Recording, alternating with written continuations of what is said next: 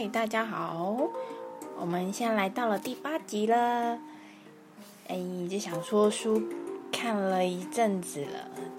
我们就几集中间就有一个休息，然后我们可以探讨一些其他的知识。呃，因为最近都一直在，大家都待在家里，然后有一些大家的心理状况。有些朋友也会有反应，嗯，就是还是会有一些担心、害怕这样。那因为现在就整个的环境，嗯，从之前有讲到，从呃旧时代到了新的时代，就是所谓的双鱼时代到水平时代。那如果听过这些的话，或者在网络上 Google，其实都可以找到，其实它有很多不同的含义。所以想说，今天把水瓶时代的一些特征跟一些未来可能会遇到的一些不同渔网的呃双鱼时代的一些遇到的事情，可以跟大家分享。然后也可以分享，就是这两两三年来我去跟一些老师学，他们有一些的观念，我觉得蛮好的。那想说可以跟大家分享，那你们也可以思考看看，在未来自己的人生，如果还是在那种呃转换期的话，也许可以做一些的改变跟呃一些转换，那让自己不要这么的害怕跟担心这样子。只要想想看，就是在前面几集我说的，我们人生来地球呢，就是来体验的。你不要紧紧抓着那个执着，紧紧抓着它就变成执，变成执迷执，就是所谓的执念。对，那这个抓久了就变成你生活当中一直常常会遇到的模式。那你就一直没办法把自己的心跟一些触角扩展开来，那你就会比较没有这么多的机会让别人接近你。或者是一些好的人事物接近你，所以想说跟大家呃分享有关于水平世代，在我们的现在已经进入了，我们已经进入了，只是只是就这个几这一两年的波动很大，从二零二零到二零二一这样，嗯，然后。在在整个水平世代里面呢，其实比较不会像以前一样都是遵从一些传统的规则，就是像呃，它是可能会比较属于，嗯，双双鱼时代是属于神的时代，然后水平是属于人的时代，就是为什么一直要在推，嗯，总内向就是内在的一些觉察。呃，自己的相信自己内在的声音，而不是一直求神拜佛这样子。嘿，那其实也很希望大家也不要常常跑公庙啦，因为就是等于这几可能是前阵以前的双鱼时代的一种心灵上的依靠，可是在未来的话，就是多多练习，把这个对外面的力量。就是常常去问事啊，或者是去，呃，去去请求别人的一些，呃，那种可能一些帮忙，这些可能是也是一个过程，可是最终还是会要拉回，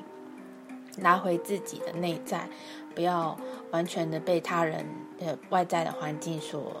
带着走。所以这是我们一直都很想要去推的这个理念，就是未来的水平世代的部分，大家能够多一点的往内走的功课跟这些学习，这样是对自己会真的会蛮好的。就未来的一些遇到一些环境上的变动波动，其实就是像定海神针一样，就是比较不会去。就如如不动，这样就不会被牵着走，反正有点像呃修行人的那种感觉。对，可以不是说每个人都要当修行人，只是说这样子的过生活，可能就不会像热锅上蚂蚁，就是万头钻动，然后一直处在很焦躁害怕的状况之下。对，那其实我我在分享这些的内容，有的时候都是临时想到，或者是我只写个大纲，然后看到想要分享些什么就讲这样子。因为有时候会连接到一些不透我以前的一些老师讲的一些内容，然后觉得哎这不错，我就可以补充进来这样子。那其实，在水平时代呢，你也会感觉得到，就是呃。很现在很少人步入婚姻，所以其实他们都会比较寻求一些朋友或是喜欢的人就在一起，可是他不会去用这种传统的方式捆绑，因为他是比较着重在共同的生活理念，也这是这是未来的一种趋势趋势，其实现在也蛮多已经是这样子，因为这是一种诶。旧时代的那种制约，那像未来可能就不会有这样子的制约的存在，所以这个是可能未来大家在呃生活当中都会常常会看到这一些部分。那当然，呃，就会除了抛弃掉旧有的观念呐，在未来的一些产业的结构，或者是大家追寻的知识，都比较崇尚身心灵或者是精神上的一些层面。哎，这边会占的比较多的层面，嗯，就是大家会比较想要追求一些个人内在的成长，真的会比较多。现在已经慢慢的都多起来了，这样大家有一些觉醒觉知了，所以呢，你会发现这些大的组织会慢慢的变少，比较会多是个人品牌、个人化，而且是崇尚环保、爱地球。因为其实水平时代也是一种为什么最最近的大翻转，也是让大人类觉醒，知道我们对这个地球母亲多么的伤害。那我们是需要再多做一些的补偿。嗯，像那种垃圾分类，虽然是有分类，可是我都觉得好像不太确实。嗯，这些东西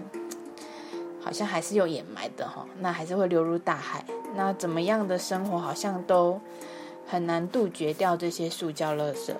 这都是一直让我们觉得很烦恼的一件事情。也许在未来就会，或是有人就会去创相关的这种个人品牌，去做出这方面的呃补救。嗯，现在就蛮多的，可是我觉得好像还不够的那种感觉。嗯，可是已经有在往前走这样。那其实我自己本身也有在学呃人类图嘛。然后其实，所以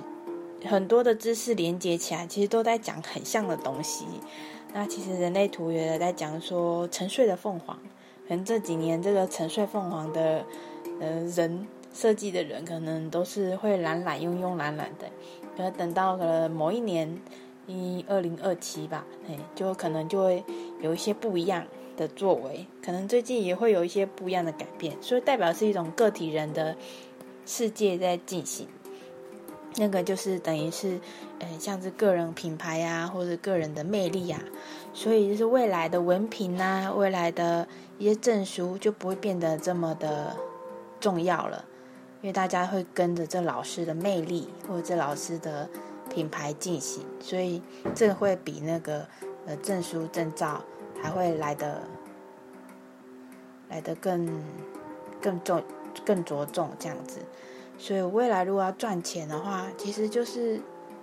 最主要就是跟情绪有关系相关的这些